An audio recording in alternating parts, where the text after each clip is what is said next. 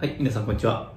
今日はですね、まあよく最近お話を聞く D2C についてお話ができればなと思います。とまあ、D2C っていう言葉を聞いたことがある人もない人もいると思うんですけども、まあ、ちょっと自分なりに話して今後どうなっていくのかなっていうちょっとお話ができればなと思います。まあ、D2C っていうのはまあ完全にダイレクトトゥーカスタマーって言って、まあ、自分で商品を作って自分で売るみたいなもう単純にそれだけなんですけども、それはやっぱりまあネット系の業界の人たちが結構今参入してきていて、例えばまあデータを使ったりとか、EC メインでやっていくと思うんですけども、そういったデータを使って顧客管理をして、まあ、それを例えば実店舗に移したりとかですね、そういったところであの、ネット的にやっていくっていう、まあベンチャーキャピタルとも入ってたりするので、そういったところで新しく生まれた用語なのかなっていう感じですね。なんで結構僕らの言う製造的なあの業界で言うと、まあ割と昔からやってるところもありますし、自社でもうネットショップを持って自分のところで作ってる会社なんてすごいいっぱいあるので、まあ今更 D2C って言われてもっていうところもあるとは思うんですけども、うん、やっぱりまあそういったところでですね、あの、実際こうデータ取って、あの、改善していってる企業もいっぱいあの、見てきましたし、弊社もですね、まあ、最初、昔はまあ、うちの父の世代はですね、実店舗も、あとリアルでのお客さんメインでしたけど、もうやっぱり震災後になって EC を始めて、そこのデータをもとに商品開発をするようになったので、結局まあ、それが概念化されて言葉化されたっ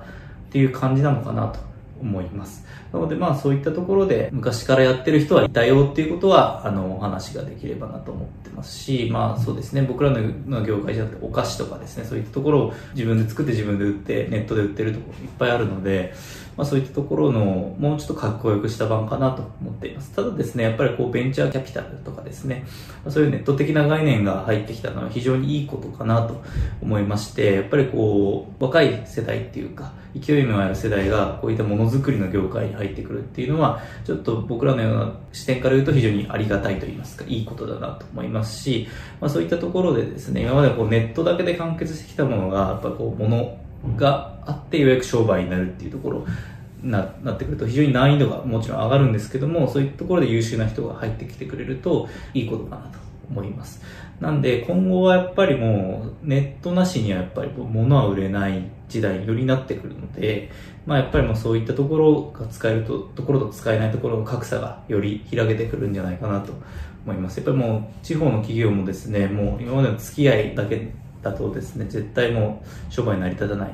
ていうこともやっぱりあるので、もうネットでですね、あの、いきなりもうちょっと全国の競合と戦うことにはなるんですけども、そういったところをきちんと駆使して、もうきちんとデジタル化していった企業からあの生き残っていく。そうじゃないところは自然と淘汰されていくんじゃないかなと思います。そうですね。やっぱりまあもう今 SNS とか EC サイトとかきちんと充実してますし、本当に AI で検品とかもできちゃうので、まあそういったところをもう本当にフル活用してですね、あの、効率化と最適化を行った会社じゃないと生き残れないし、やっぱりもうどんどんもう翻訳もですね、AI 化によって、どんどん海外に売れてくるはずなので、そういったところを順応していかないといけないかな。